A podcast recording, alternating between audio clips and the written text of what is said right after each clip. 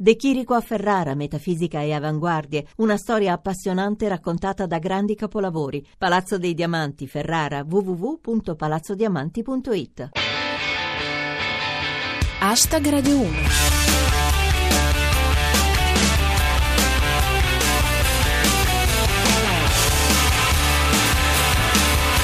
Buonasera a tutti e benvenuti a Hashtag Radio 1. Chi vi parla è Giulia Blasi e questa è la vostra rassegna quotidiana del meglio di Twitter. Oggi, fra le altre cose, parliamo di doping nell'atletica italiana. Erdogan contro Putin. Hashtag Radio 1 la richiesta della Procura antidoping è piuttosto seria, una squalifica di due anni a 26 atleti italiani per eluso controllo. Gli atleti coinvolti gridano a loro volta allo scandalo, dicono che si tratta di un errore burocratico, ma se le accuse dovessero trasformarsi in condanne, a Rio, chi ci mandiamo? Lo stupore di Zip. Adesso vorreste farmi credere che avevamo 26 campioni di atletica? Il sospetto di purtroppo. A giudicare dai risultati, i 26 azzurri al massimo hanno preso doping omeopatico. E il paragone di Pasquale Totaro. Il caso Hau ricorda me ai tempi del liceo che copiando i compiti in classe prendevo comunque 4. Cambiamo completamente argomento e andiamo allo specchio riflesso fra Erdogan e Putin su chi finanzierebbe l'ISIS. Putin dice che Erdogan è colpevole, Erdogan dice che no, tu di più. E in fondo a tutto questo arriva Enrico Cameriere.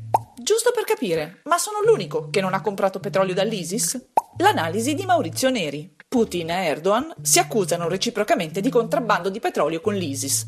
Sanno di avere ragione entrambi. Infine, il sospetto di uomo scrivania. Secondo me, quest'anno Putin a Babbo Natale ha chiesto la guerra.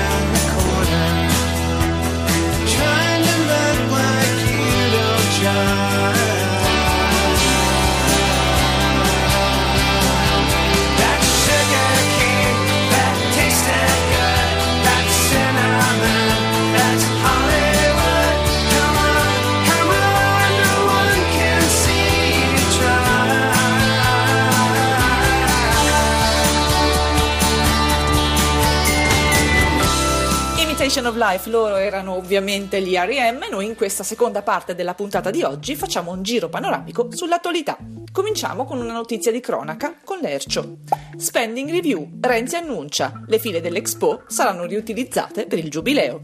Cronaca con Enrico Cameriere. Gioia Tauro. Sequestrati 350 kg di cocaina destinati all'estero. Adesso bisognerà ridimensionare le previsioni del PIL. Novità editoriali con Stupido Cupido. Il Mein Kampf torna nelle librerie tedesche dopo 70 anni. Di solito i remake sono peggio dell'originale. L'angolo della scienza con un preoccupatissimo dio. Ginevra. Osservata finalmente la massa mancante dell'universo. Ora dovrò pagarci l'IMU. Chiudiamo con un commento su una lista che ha fatto molto discutere. Lo affidiamo a Matt TV. La Boschi è tra i 28 personaggi europei con più influenza. Speriamo si rimetta presto.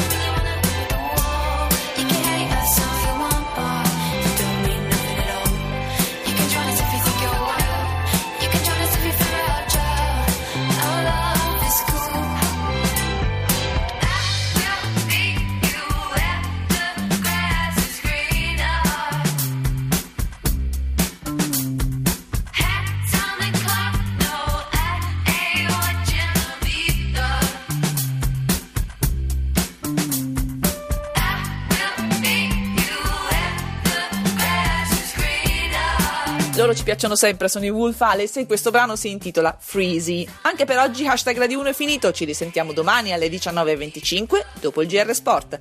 Se volete commentare con noi le notizie del giorno, grandi o piccole che siano, seguite il nostro profilo Twitter at hashtag Radio 1 e usate il cancelletto hashtag Radio 1 oppure venite a trovarci sulla nostra pagina Facebook dove trovate anche tutte le puntate precedenti. E con il consueto ringraziamento al nostro regista Cristian Manfredi, vi saluto. Da Giulia Blasi è tutto. Adios.